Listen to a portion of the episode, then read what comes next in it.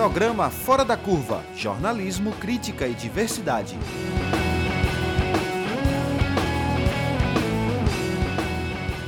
Olá, ouvintes da Universitária 99,9 FM, da Rádio Paulo Freire 820 AM e você que nos acompanha pelas plataformas digitais. Estamos começando este mês mais uma temporada ao vivo do Fora da Curva e é um prazer estar com vocês novamente. Eu sou Maria Eduarda Rocha, jornalista e professora do Departamento de Sociologia da UFPE. E 2022 começa com o Judiciário sob holofotes. No Tribunal Superior Eleitoral, o ministro Luiz Roberto Barroso deixa a presidência e quem assume o cargo na próxima semana é Edson Fachin. Em agosto, Fachin termina no mandato no TSE e quem assume o cargo é o ministro Alexandre de Moraes, os três ministros já foram alvos de repetidos ataques do presidente Jair Bolsonaro.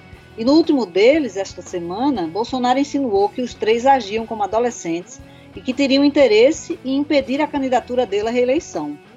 Já o Supremo Tribunal Federal, o STF, tem agora, nas palavras do presidente Bolsonaro, o integrante terrivelmente evangélico. O ex-ministro da Justiça de Bolsonaro, André Mendonça, indicado pelo presidente em meio a muita resistência, tomou posse no fim do ano passado no, no STF. Ele se junta a Cássio Nunes, ministro indicado por Bolsonaro e que votou de acordo com os interesses do governo na maioria dos julgamentos importantes de que participou. O STF, que lavou as mãos diante do golpe de 2016, é o mesmo que reconheceu depois a parcialidade do ex-juiz Sérgio Moro nos processos que impediram Lula de disputar a eleição de 2018. Alvo de críticas à direita e à esquerda, o judiciário vem tendo um papel decisivo no jogo político no Brasil. Por isso, o Fora da Curva pergunta: o que esperar do judiciário este ano? Para responder a essa pergunta, nós convidamos Manuel Moraes, advogado, cientista político e professor de Direito da Universidade Católica de Pernambuco, a Unicap. É um prazer ter você no Fora da Curva, Manuel. Seja bem-vindo. Muito obrigado. Obrigado a você e a todos que estão nos assistindo.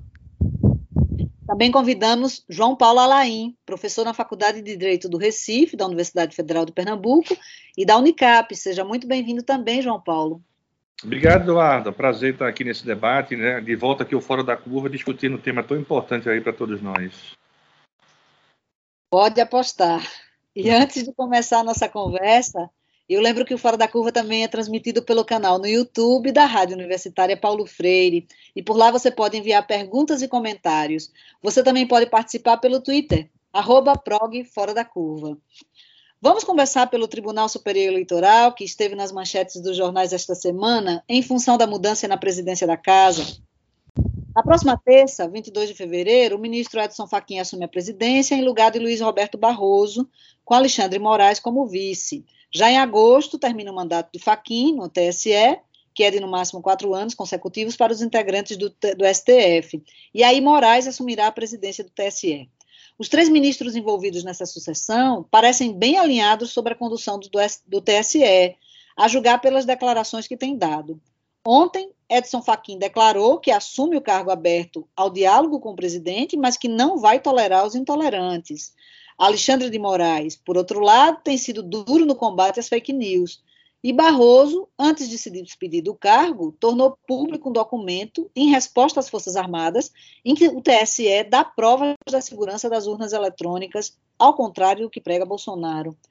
Nesse contexto, o que a gente pode esperar do Judiciário, nesse caso específico do TSE? Quem quer começar? Você, João Paulo?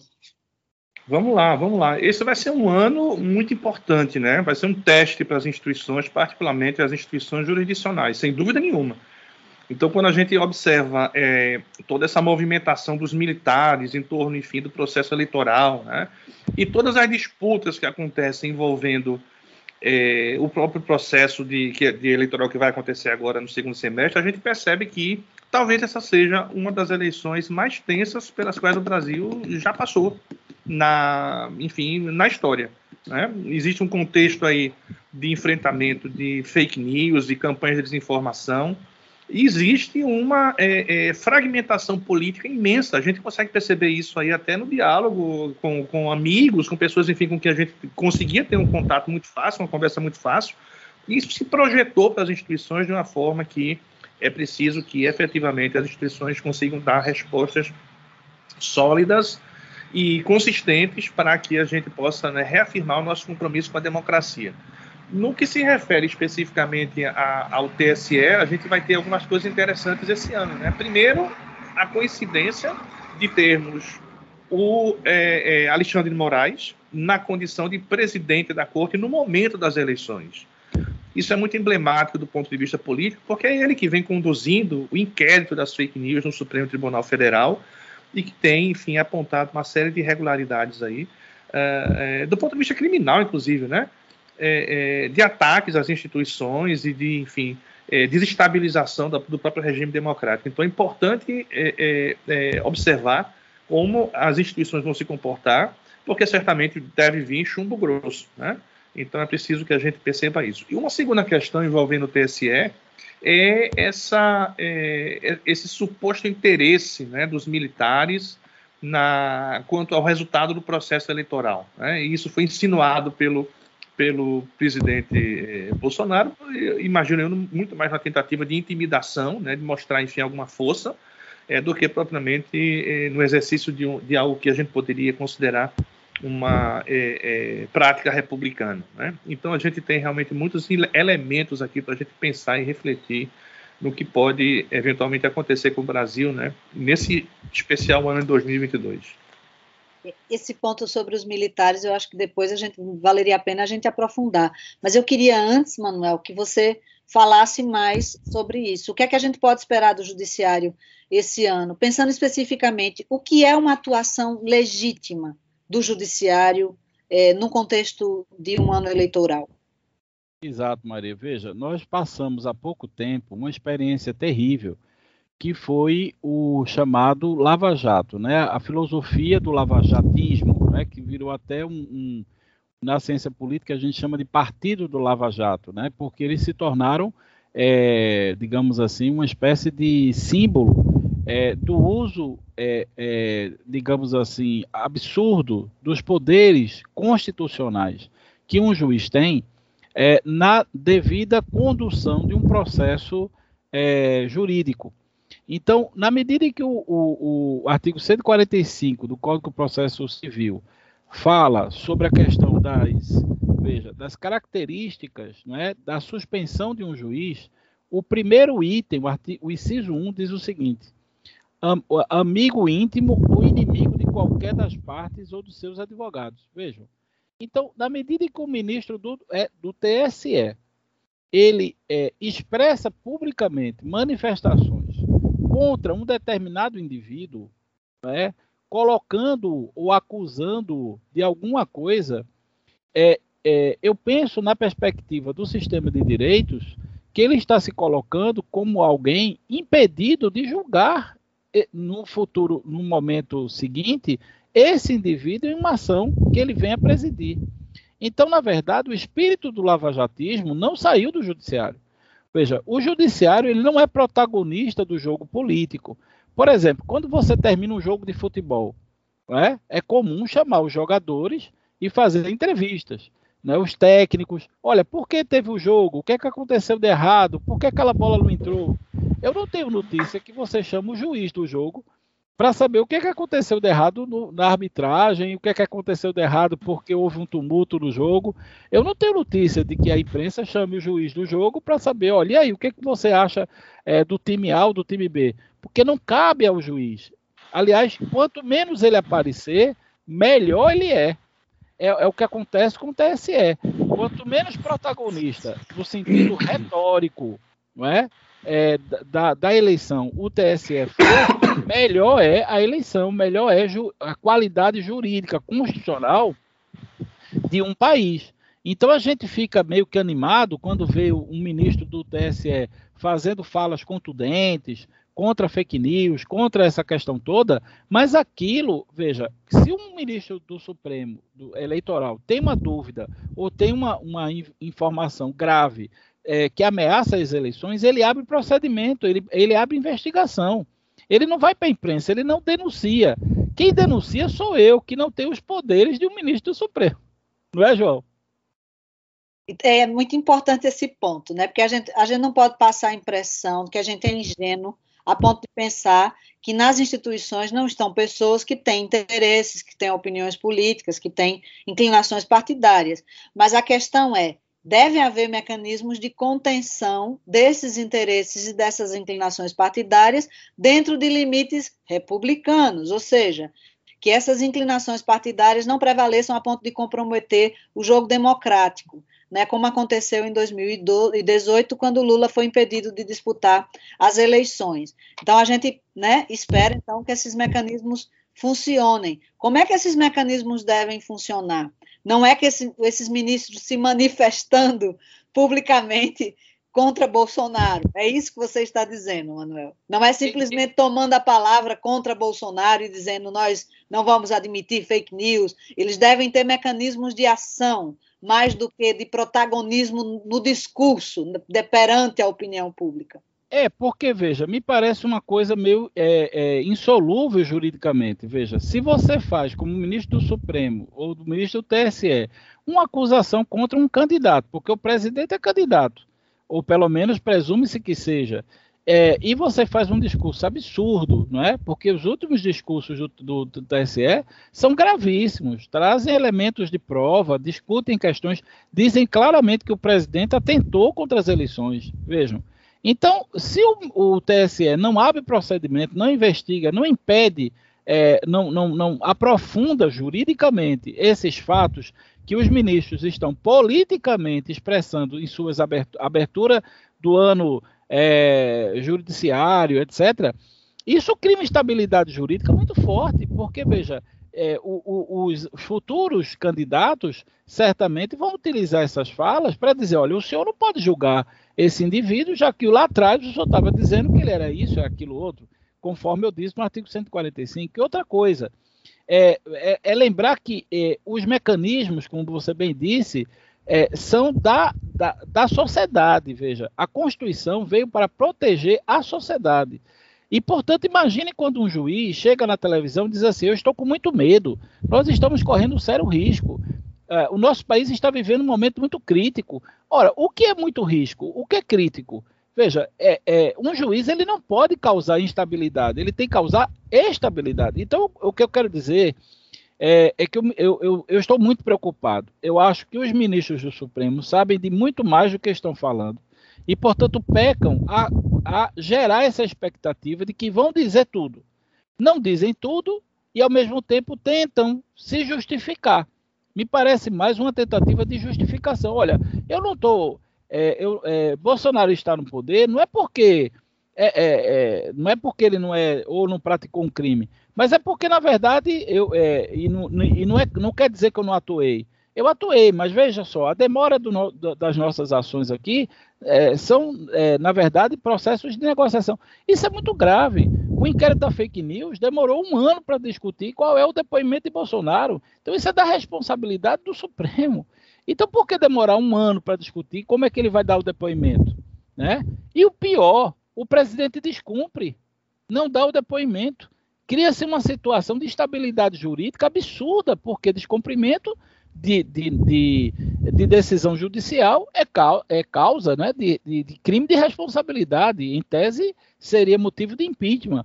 Mas o, o impeachment não passa no Congresso Nacional, porque o presidente tem ampla base de apoio e tem mecanismos não republicanos para manter sua base de apoio.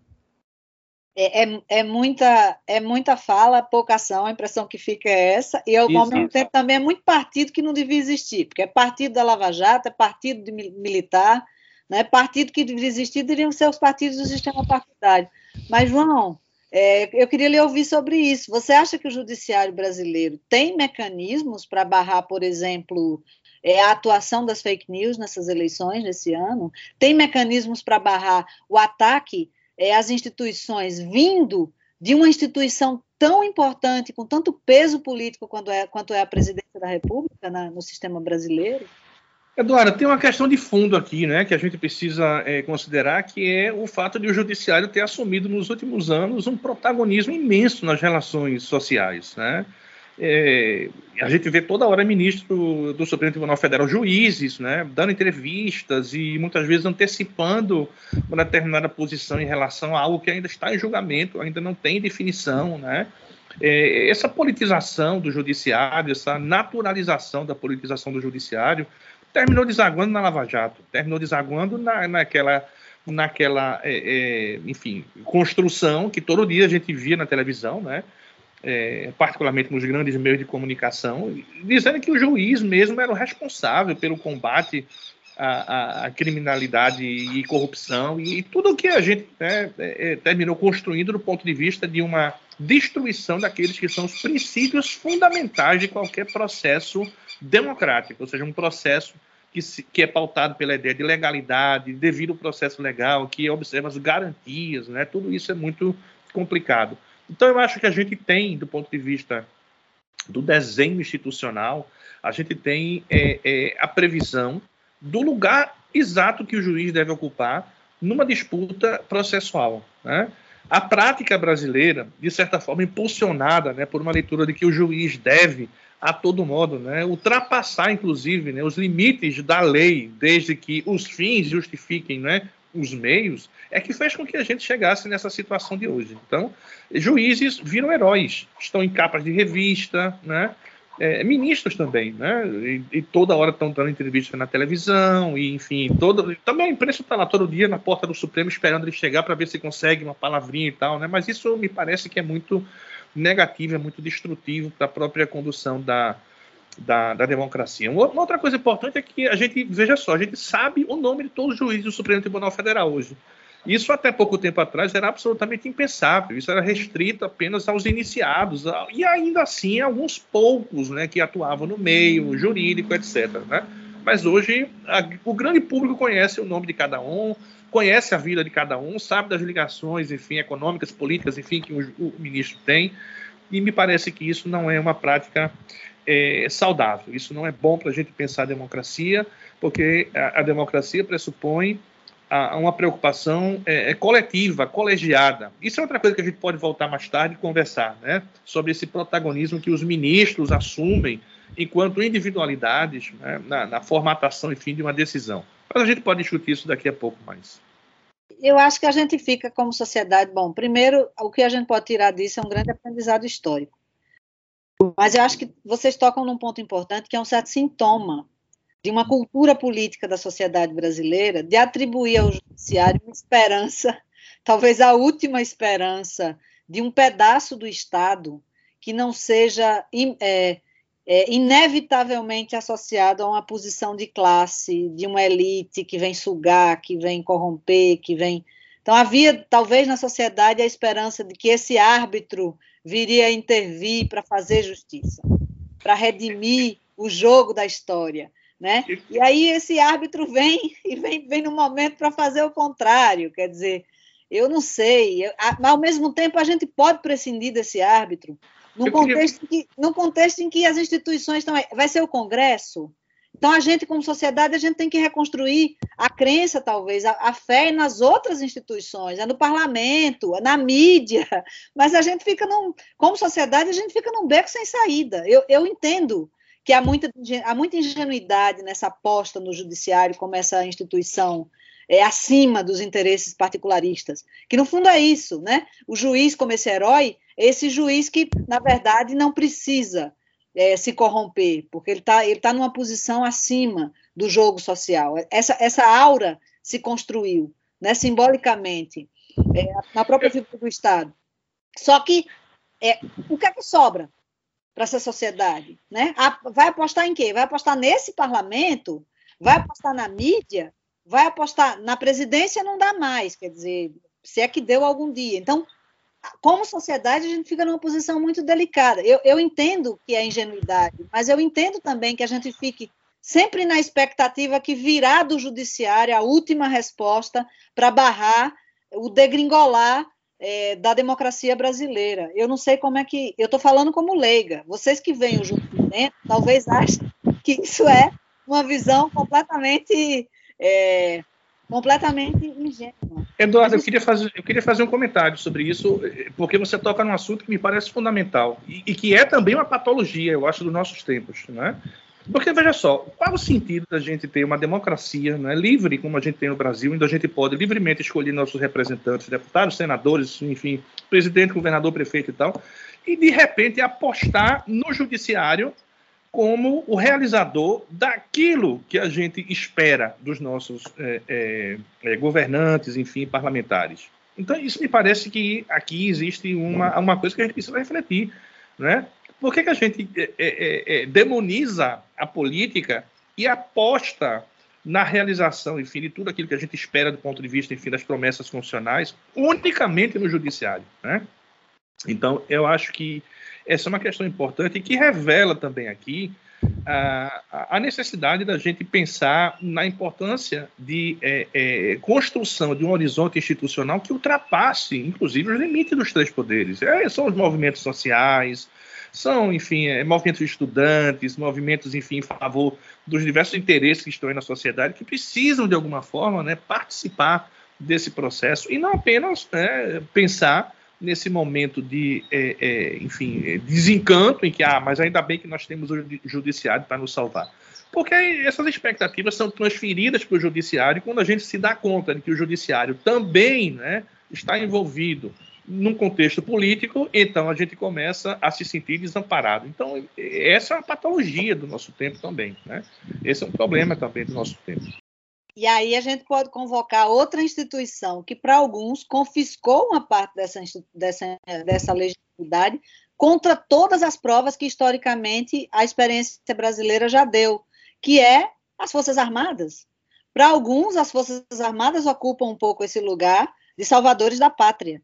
Né? Esse embate aí que, que a gente está vendo, né? as Forças Armadas, segundo Bolsonaro, são os avalistas do jogo eleitoral. Né? Esse embate que vocês viram aí essa semana, como é que vocês avaliam? Porque houve um. O, a, se revelou que na comissão de transparência do TSE, é, o, o, as Forças Armadas, na verdade, o, ministro da Defesa, não foi isso? Pediu, solicitou é, respostas a questões técnicas sobre as urnas eletrônicas que foram dadas pelo TSE, e isso era para ficar entre eles, mas isso foi revelado é, numa live, se eu não me engano, por Bolsonaro, e finalmente, então, o TSE viu por bem divulgar o documento com as respostas técnicas, assegurando é, é, que as urnas eletrônicas são, são confiáveis. Né? Mas as Forças Armadas aparecem também num jogo quando, é, no, sinceramente, é um anacronismo sem fim. A gente, em pleno 2022, as Forças Armadas aparecendo como, na verdade, avalistas do jogo eleitoral brasileiro, né? E na interface com o judiciário. Né? Como é que vocês veem isso, Manuel? Veja, professora, é, se a gente voltar um pouco, Maria, ao processo de constituição do que nós chamamos de res pública, a gente vai para Roma. E quando a gente chega em Roma, que efetivou, né, digamos assim, no simbolismo político, a ideia de república, o juiz, ele, era um, ele também era um general. As pessoas não têm essa ideia, não é? Tanto que a gente chama de juízo pretório. Não é? O pretor é um juiz, um profissional do direito que tem formação em academia jurídica, por, por isso que Roma é, inaugura um direito profissional, não é? que é, veja que João Paulo falou, né, dos leigos, das pessoas não avisadas, não conhecedoras do direito. Então isso vem da cultura romana, que desenvolveu a ideia de que o julgamento é presidido por um pretor, mas um pretor que naquela época era um general de exército era um comandante militar. Veja só, ele podia assumir funções militares e funções administrativas. Né? Um exemplo clássico de juiz pretor é Pilatos, né? no julgamento de Jesus. Ele era juiz e era comandante das forças militares de Roma na, na ocupação da Palestina, para a pessoa ter uma ideia. Então, nós saímos desse modelo quando proclamamos, digamos, a Revolução Francesa. A Revolução Francesa ela é muito emblemática no Estado de Direito porque ela criou garantias fundamentais. Essas garantias fundamentais que depois foram ratificadas e chamadas de direitos humanos, ampliando esse conceito, digamos assim, de que o Estado juiz, né, na separação dos poderes, nós temos um Estado juiz e o Estado juiz tem uma função de julgar. Ou seja, antes a gente tinha a figura do rei, né, o rei era o, o digamos assim, o juiz superior, e ele nomeava, por assim dizer, os juízes ligados a ele, não é verdade? Por exemplo, o, o, o, julgamento de Frei Caneca, Maria. O julgamento de Frei Caneca, você acha que tinha chance de começar o julgamento de Frei Caneca e Frei Caneca sair inocente? Menor possibilidade, porque ali havia um comando não é, do, do regime é, no sentido de condenar todos os pernambucanos que, que participaram da Confederação do Equador. Então é óbvio é, que Frei Caneca sairia lá com uma sentença de morte, porque era o interesse do regime. Olha só, quando a gente proclama a Constituição de 88, a gente é, é, a Constituição de 88 ela está inserida no campo dos direitos humanos, inclusive nos tratados que o Brasil depois vai ratificar. Então eu vou dizer a, a você um outro aspecto da sua pergunta que é muito importante. Esse bate-boca aparente, não é? é, complexo e, ao meu ver, perigoso de ministros do Supremo com o presidente da República, é, ela também enfraquece tecnicamente, vejam só, tecnicamente ela enfraquece aquelas denúncias que foram feitas no Tribunal Penal Internacional contra Bolsonaro. Em que aspecto? Veja só. Porque se os ministros do Supremo batem boca com o presidente, veja só, quer dizer que o ministro do Supremo tem autonomia. Olha como ele está batendo boca com o presidente. Veja, mas embora que muitos procedimentos que deveriam estar sendo abertos não estão. Porque quando o ministro denuncia e não abre procedimento, juridicamente você não está fazendo absolutamente nada. Você está jogando para a plateia, para a sociedade. Mas efetivamente você não está julgando. Aí você chega no Tribunal Penal Internacional, pergunta no Tribunal Penal Internacional assim, me diga uma coisa, o, o judiciário é controlado pelo presidente. Aí eu, se fosse advogado do presidente, mostrava o bate-boca. Olha aqui que não. Tá vendo que não é controlado? Porque o ministro se manifesta contra a opinião do presidente e fica um bate-boca e tal. Então, veja, é, até isso é complicado no cenário internacional. Porque no cenário internacional, no, no, no campo do direito internacional, dos direitos humanos, não se presume que um, um Supremo, que é um poder, vai bater boca com outro poder. Não é? Porque o que se presume é procedimento, é, é ação, é iniciativa e não omissão. Então, eu, eu vejo essa politização que João Paulo muito bem pontuou como uma tentativa de esconder os verdadeiros problemas que nós estamos enfrentando. E aí você chegou no ponto, para mim, central. Nós estamos diante de um governo civil, veja só, que tem 10 mil militares ocupando gestões estratégicas. 10 mil militares. Então não é um governo civil. Não é uma ditadura. Vejam. Mas o que nós estamos lidando é com o exército preocupado com as eleições. Que não é papel do exército. Então veja que tem um deslocamento do judiciário e tem um deslocamento do exército. Ou seja, nós estamos vivendo realmente uma crise institucional muito grave. Isso aí, Barroso tem razão. Porque na medida em que ele tem que dialogar com o Exército e na medida em que ele tem que bater boca com o presidente, nós estamos diante de uma situação é, que nós, é, que João Paulo, inclusive, muito bem domina esse tema, que é a situação de um Estado é, em que a Constituição vira semântica. Isso é um perigo absurdo, não é? porque a gente pode correr a lógica da barbárie. Vamos para quem é mais forte. E para quem é mais forte, lembrem-se, e é com isso eu vou concluir, que nós temos hoje um Estado miliciano. Existe um outro partido, não é, professora, que a gente precisa, Maria, trazer, que são as milícias. E as milícias conseguiram agora uma legislação, graças ao atual governo, que permite eles comprarem armamentos, balas, se equiparem do ponto de vista letal, de forma legal no Brasil.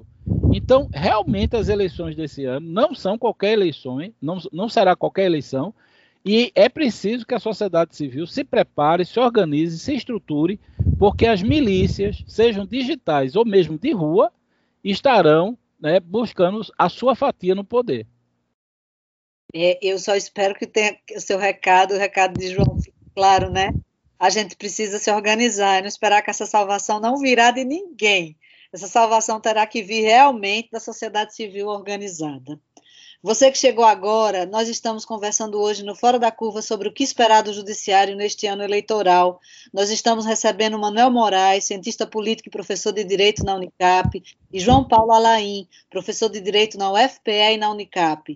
Eu lembro que você pode enviar perguntas pelo Twitter, arroba prog Fora da Curva, ou através do YouTube na Rádio Universitária Paulo Freire, onde nós estamos com esta transmissão ao vivo.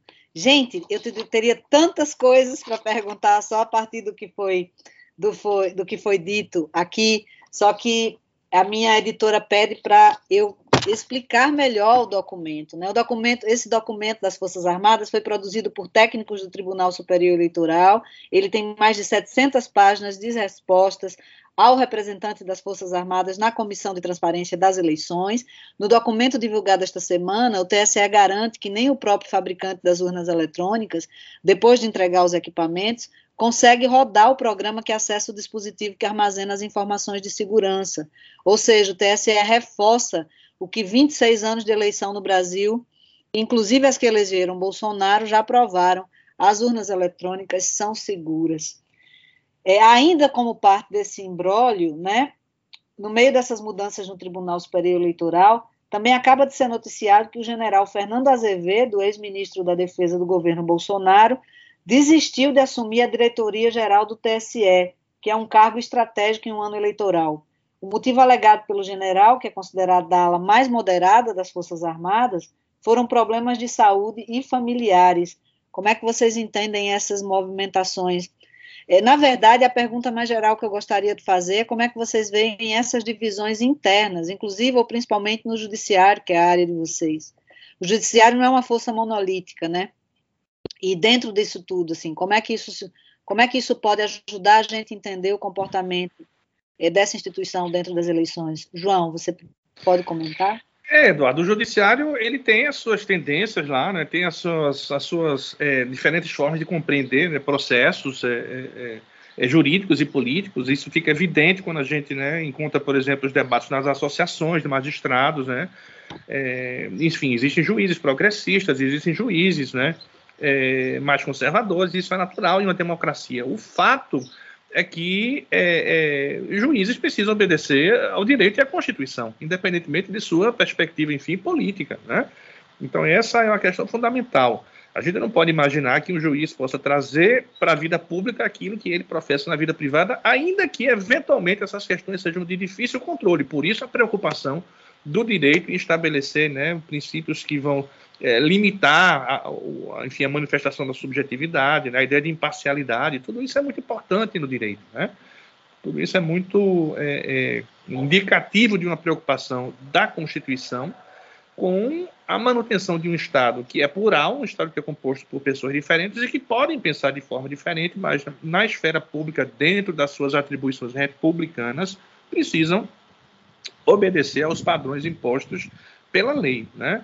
A mesma a coisa acontece com os militares, me parece, né? Existe uma ala que é mais, é, é, enfim, né, alinhada ao presidente da República, mas existe uma, uma, outra ala que, de certa forma, percebe os riscos de politização né, das Forças Armadas no contexto de é, deterioração né, é, ética e moral que a gente assiste, enfim, né, na, na, no, nosso, no nosso governo atual. Então, isso não é bom para a instituição também, pensando as Forças Armadas como instituições que devem zelar aí pela, pela proteção e defesa do Estado, né? São, veja, as Forças Armadas são instituições de Estado, não são de governo. Existe uma grande confusão aí nisso, né? Então, a, o fato de o presidente da República ser o comandante supremo das Forças Armadas não significa que as Forças Armadas estejam a serviço dos interesses políticos do chefe de Estado, né? Enfim, ele está a serviço dos interesses que o Estado apresentar, não do governante, né, na condição, enfim, do governante, porque no Brasil há essa confusão de chefia de Estado com chefia de governo. Então, existem militares que são é, é, alinhados efetivamente com o projeto político né, de Bolsonaro, mas existem outros que, se não são, enfim, progressistas, eles são pelo menos reticentes, né? Existem fragmentações que a gente pode perceber claramente aí, vez por outra, quando ah, alguns deles se manifestam aí pela mídia também, né? E esse processo de interferência em eleições é algo muito complicado. A gente viu que a eleição de é, e 18, enfim, né, ela já teve esse componente, né, a, a próprio, o próprio momento que antecedeu, na véspera da, do julgamento lá do habeas corpus de Lula, né, isso aconteceu também quando foi levado lá no Jornal Nacional uma manifestação de um militar. Né, então isso mostra que há um acompanhamento muito próximo realmente né, da vida política brasileira e pelas Forças Armadas, o que eu acho que institucionalmente não é bom. Né? Os militares precisam se preocupar com outras questões e não com questões políticas. Agora, como o Manuel bem disse, a gente tem hoje um governo que tem aí nas palavras dos ministérios né, 10 mil militares, o que mostra que realmente há uma, talvez um, um certo é, movimento de garantia, né, de visibilidade, de privilégios que né, toda qualquer participação em governo né, pode proporcionar. Então, eu acho que essas questões são questões para a gente é, ficar atentos. Manuel. Veja, eu quero complementar João Paulo, acho que foi muito feliz o que João Paulo colocou, não, não, não acrescentaria muito, mas é lembrar que nesse ponto que você levantou, eu acho que a, a, a não, a não aceitação é, desse militar para essa Secretaria Executiva das Eleições, é, eu diria a você que foi considerado por muitas pessoas que eu, eu conversei no bastidor do Judiciário como uma, uma cartada de mestre de Barroso. Porque o que se queria nessa nomeação, é, Maria, era o seguinte: era colocar um militar na logística e na, na estruturação das eleições, para dizer o seguinte: olha, quem está comandando efetivamente é um militar. Então a ideia era essa. Na medida em que ele não aceita essa cartada de mestre, que por alguns, é, eu estou falando de pessoas no âmbito né, do, do, do TRE, TRF, enfim, da, da que tá, atua nesse campo da justiça eleitoral, é, eu acho que isso é, mostrou, ou talvez ele tenha renunciado esse, essa posição, é, já em função de que ele percebeu que isso daria legitimidade às eleições. Se isso aconteceu, é muito ruim. Eu quero crer que ele não aceitou por motivos de saúde, etc. e tal. Por outro lado, veja que coisa interessante. O leigo, a, a, a sociedade de uma forma geral, quando ele foi indicado para assumir esse cargo, achou que as eleições estariam sendo tuteladas pelos militares. Entende? Então são coisas muito interessantes, né? Do, do ponto de vista de quem está na gestão da eleição, né? Que são os juízes no bastidor do dia a dia da eleição, e do ponto de vista de quem está na expectativa das eleições e vê esses movimentos estranhos, né? Ora, um general é, fazendo parte da logística e tal, como é que isso vai, né? Comandando o processo de, de, de eleição, isso da segurança, enfim, da, da, da gestão é, administrativa da eleição, isso é uma coisa boa. Para o atual momento, era positivo que ele tivesse assumido. Então veja onde nós estamos, né? Nós estamos diante de uma situação que nós podemos viver a ocupação, veja, nós, o mundo assistiu estarrecida a ocupação do parlamento americano pela tropa de Trump. É? Então, eu acho que no Brasil existe uma certa ideia de que algo parecido pode acontecer nas eleições.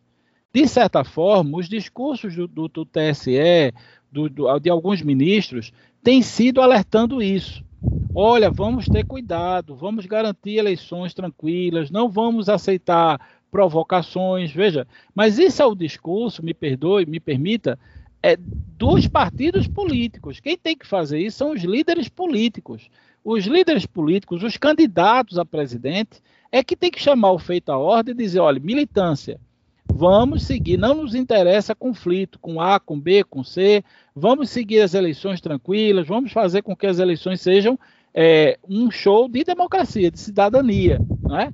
Agora, quando o Supremo advoga um medo, né, é, a partir do que aconteceu na experiência americana, eu acho que existe, portanto, uma preocupação em que isso se replique no Brasil. Agora, se isso se replica no Brasil, hipótese, né? Que venha a acontecer uma eleição em que o presidente venha a perder, porque eu não tenho, veja, eu não tenho a menor possibilidade de dizer que o presidente vai perder ou vai ganhar. Porque vai haver uma eleição. Não é? Se eu já sei que o presidente vai perder, então não precisa da eleição, não é? A premissa de uma eleição é de que o jogo está aberto e qualquer candidato pode ser eleito, do ponto de vista da nossa Constituição. Então, veja, se o presidente é candidato e ele venha, hipoteticamente, eu estou levantando a hipótese de que ele venha perder e ele não aceite perder a eleição e ele mobilize as suas milícias e estabeleça um processo de ocupação é, digamos, do Palácio, é, isso seria uma coisa meio que surreal, né, do ponto de vista do Estado de Direito. Então, eu não posso, veja, começar um ano eleitoral partindo do princípio de que alguém não vai aceitar o resultado da eleição. Eu tenho que partir do princípio de que a eleição vai ser transparente. Eu não tenho motivo nenhum para acreditar que depois de tantas eleições no Brasil, essa eleição será objeto de, de, de, corrupção, como você mesmo trouxe. Quer dizer, os relatórios sobre urnas eletrônicas mostram que elas são extremamente seguras. Então, é, para quem, ó, veja, quem interessa criar um ambiente de insegurança sobre o resultado da eleição? Não é? A mim não interessa. Não interessa a sociedade. Então, quem interessa? Então, a gente precisa, é, é, talvez, a gente precise de um judiciário que voltasse ao seu lugar ou seja, o lugar de garantia do Estado de Direito, de que se o Estado de Direito ou qualquer crime esteja em curso, ele, ele haja como, como poder constituído, constitucional, não é, de agir.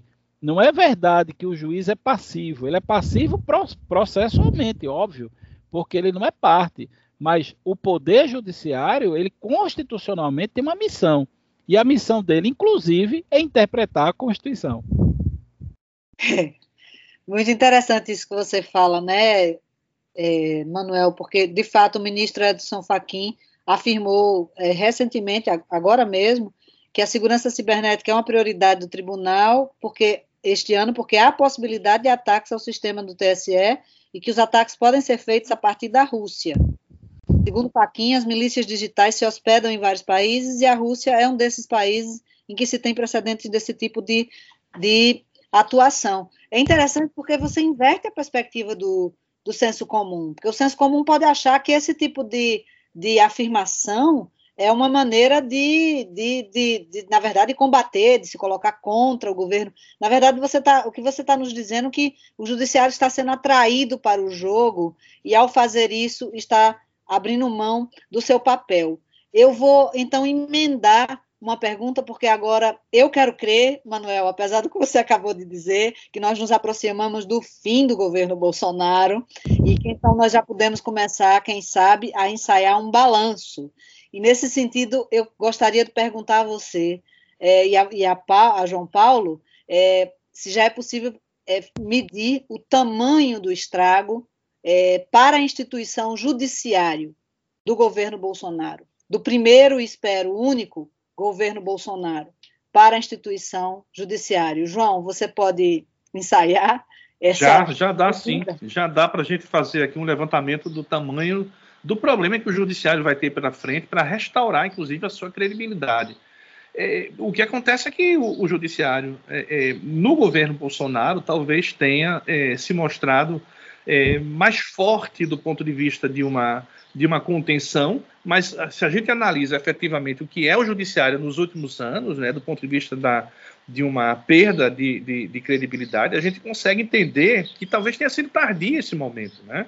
Talvez tenha, sido, tenha se preocupado muito tardiamente com a imagem né, da, da, do judiciário enquanto instituição, da própria ideia de imparcialidade. Ou seja, esse processo, eu, a gente estava refletindo outro dia aqui, pensando, estamos em 2022, em 2023 acontecer nas jornadas de junho, né, as famosas jornadas de junho, vem para a rua, não vai ter Copa, aquela coisa toda, que se né, terminou caminhando aí pela uh, com o afastamento de Dilma, com enfim a, o impedimento à prisão de Lula, né, o impedimento enfim de tomar posse lá com o ministro, depois enfim a prisão de Lula, e tudo isso o próprio judiciário já está revendo, né, tudo isso contribuiu para que Bolsonaro chegasse ao poder né, o lavajatismo, principalmente, acho que foi o grande, a grande chaga com a qual o judiciário vai ter que lidar nos últimos, enfim, nos próximos anos, e é fruto desses acontecimentos dos últimos anos, e que é, é, talvez é, seja algo que a gente não vai conseguir reconstruir, é, pelo menos em mais uma década.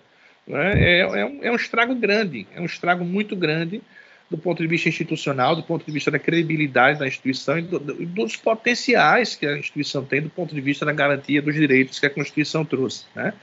Então, essa, essa politização é, me, parece, me parece bastante é, preocupante e é preciso realmente que a gente né, possa pensar em como contribuir para que a gente possa restaurar a credibilidade do judiciário. Né? Como contribuir para que efetivamente a gente tenha um judiciário no qual a gente possa confiar?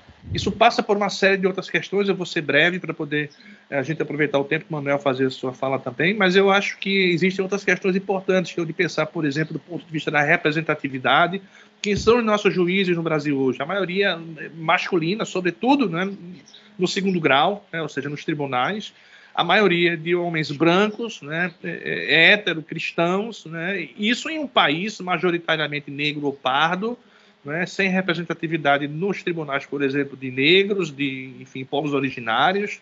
Então, tudo isso eu acho que é uma agenda para o futuro, a gente pensar em como reconstruir é, a instituição, garantindo representatividade e, sobretudo, um lugar que preserve a sua missão institucional, que é a de zelar pelo Estado de Direito. Tudo mais é algo que não interessa institucionalmente ao Judiciário. Manuel? Não, é, João Paulo foi muito feliz. Eu, eu colocaria, para ajudar, digamos assim, a reflexão do debate, trazer um outro lado. Não é? Por exemplo, é, nossa Constituição tem sido uma Constituição sólida. Ela tem resistido a tentativas golpistas houve no 7 de setembro do ano passado, veja só, quem viveu o 7 de setembro do ano passado sabe que o, o presidente protagonizou um movimento de ocupação, é, de golpe, é, de transformação do seu governo em um governo, é, e aí sim, novamente, uma ditadura civil-militar. Houve um movimento explícito, ocupação do, do, do, do de Brasília, movimentos é, assintosos contra o Supremo, e a nossa Constituição resistiu. Existe muita coisa que ainda não foi dita sobre o 7 de setembro do ano, do ano passado. Então, nós ainda vamos ter que sobreviver ao 7 de setembro desse ano. Ainda vamos ter que sobreviver ao 31 de março desse ano, porque existe por parte do judiciário e por parte da, do poder do establishment um, uma tentativa de negação, veja, de apagamento dos relatórios da Comissão da Verdade. É, esse apagamento dos relatórios da Comissão da Verdade, esse apagamento do, do, do, passado histórico, a chamada justiça de transição, não se efetivou no Brasil, como deveria ter se efetivado, né, do ponto de vista da sua necessidade é, judicante, né, porque as comissões da verdade elas são extrajudiciais. Elas não, elas não têm poderes para dizer quem é torturador, quem não é torturador, quem deve responder. Isso não, a nossa, as comissões da verdade não tiveram esse papel. Quem tem esse papel é o judiciário. E, e pasme, né? Nós só tivemos um caso no Brasil até agora de um trânsito julgado na área penal que efetivamente condenou e responsabilizou um delegado de polícia de São Paulo, é, que foi o, o Metralha, por acaso, pelo assassinato, inclusive sequestro, né, e depois assassinato, é, enfim, é um desaparecido, de Edgar Aquino Duarte, que é um pernambucano. Só temos um processo. E mesmo esse que foi condenado, que é o Carlinhos Metralha, foi condenado a dois anos e seis meses, podendo apenas ser permutada para regime, é, é, é, enfim, é, é, vai ser coisa de, de distribuição de cesta básica, etc. e tal, enfim. Então, isso é uma realidade. O juiz não errou nesse caso, veja, o juiz acertou né, porque ele não era, ele não foi acusado, não tinha provas de que ele matou o Edgar, mas que ele participou do sequestro. Então, juntando todas as provas, o juiz não errou na sua sentença, na dosimetria. Mas, do ponto de vista da expectativa da justiça de transição, é muito pouco. Né? Quando a gente olha, por exemplo, a Argentina, que condenou e processou mais de 300 agentes da ditadura militar argentina. Não é? Quer dizer, você tem aí um processo completamente desigual. O Brasil deu as costas para o direito internacional. Nós temos agora uma série de sentenças importantes nesse sentido da responsabilização. Então, veja, se o Exército não se sente responsabilizado pela ditadura militar de 64 até 1985, ele se sente muito à vontade de estar no governo. Inclusive porque no governo atual ele foi, ele foi convidado a fazer parte do governo pelo voto. Isso é que. Veja, nós temos um papel pedagógico esse ano muito sério. Olha só o que aconteceu, João Paulo. Dois, é, dois meios de comunicação, claro, podcast, enfim, e um jornalista, declararam abertamente ao público a criação de um partido nazista. Né? Inclusive, uma dessas entrevistas com a presença de um parlamentar não é, que é, particularmente participou do programa, contribuindo, é, co concordando com a criação de um partido nazista. Então veja que nós estamos num momento, do ponto de vista é, das ideias, muito atrasado, porque alguém defender a criação de um partido nazista no Brasil é negar 6 milhões de pessoas assassinadas num estado de exceção, um estado totalitário, em que se matava judeus, comunistas, não é? homossexuais, ciganos, em função da sua cor, da sua crença ideológica. Então, nós precisamos repudiar qualquer manifestação nazista no Brasil. Houve um crescimento no Brasil de 360% de organizações nazistas. E aí eu pergunto a você: cadê o judiciário? Porque essas organizações são ilegais. Manifestações nazistas, racistas, fascistas são ilegais, atentam contra o artigo 3 da Constituição. Obrigada, Manuel. João, para suas considerações finais, se você puder dar uma, uma pincelada. Na minha opinião, o STF não cumpriu seu papel de contenção das forças antidemocráticas em 2018. Será que em 2022 ele, o STF, o STF e o, o, TSE vão conseguir segurar o tranco? Agora não é justo, eu lhe, faço, eu lhe pergunto isso em um minuto e meio. Pois é, primeiro agradecer mais uma vez por estar aqui nesse debate, né? E, e te respondendo muito francamente, eu acho que o, o, o Judiciário o STF, particularmente, né, tem tido uma, um papel importante na democracia brasileira. Às vezes a gente percebe que é, há uma, uma dificuldade diante, enfim, de, de, outras forças que pressionam o Judiciário e tal, mas eu acho que para esse ano eu quero acreditar que a gente vai ter uma condição mais favorável né, de continuar acreditando na democracia entre nós. Né? Tanta coisa que a gente tinha que conversar aqui ainda, por exemplo, essa nova composição do Supremo, com Cássio Nunes, com o terrivelmente evangélico, né, André Mendonça, muita coisa que a gente tinha que conversar aqui ainda, mas eu acho que a gente pode deixar isso aí para um próximo encontro, e aí eu fico à disposição de vocês aí sempre para a gente continuar é, debatendo. Então, é isso aí, obrigado, bom dia a todos e a todas que estão nos assistindo.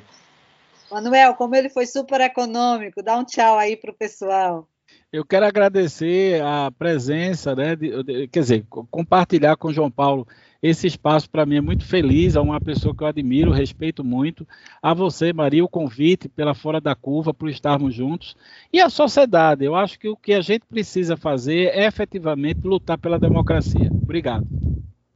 Fora da curva deste dia 18 de fevereiro de 2022, nós conversamos sobre o papel do judiciário no xadrez político brasileiro neste ano eleitoral. Agradeço muito a participação de Manuel Moraes, cientista político e professor de Direito na Universidade Católica de Pernambuco, e de João Paulo Alaim, professor de Direito na FDR, na Universidade Federal de Pernambuco e na Unicap.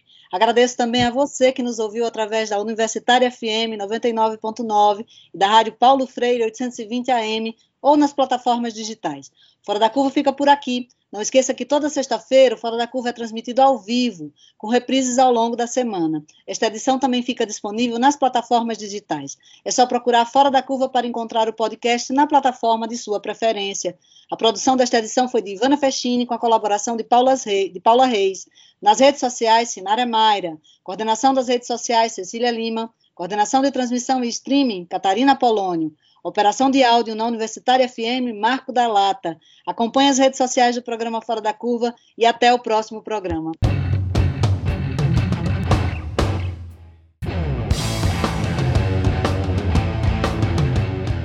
O programa Fora da Curva é uma realização do Departamento de Comunicação Social da UFPE, com o apoio do Departamento de Sociologia e do Núcleo de Rádio e TV Universitária. Parceria com Marco Zero Conteúdo, Centro de Cultura Luiz Freire, Centro das Mulheres do Cabo, Centro Sabiá e Terral Coletivo de Comunicação. Esse programa fica disponível nas nossas redes sociais, na nossa página do Facebook, no canal do YouTube e no Mixcloud. A música tema do nosso programa foi composta pela banda Diablo Motor. Programa Fora da Curva. A gente fala o que a maioria cala.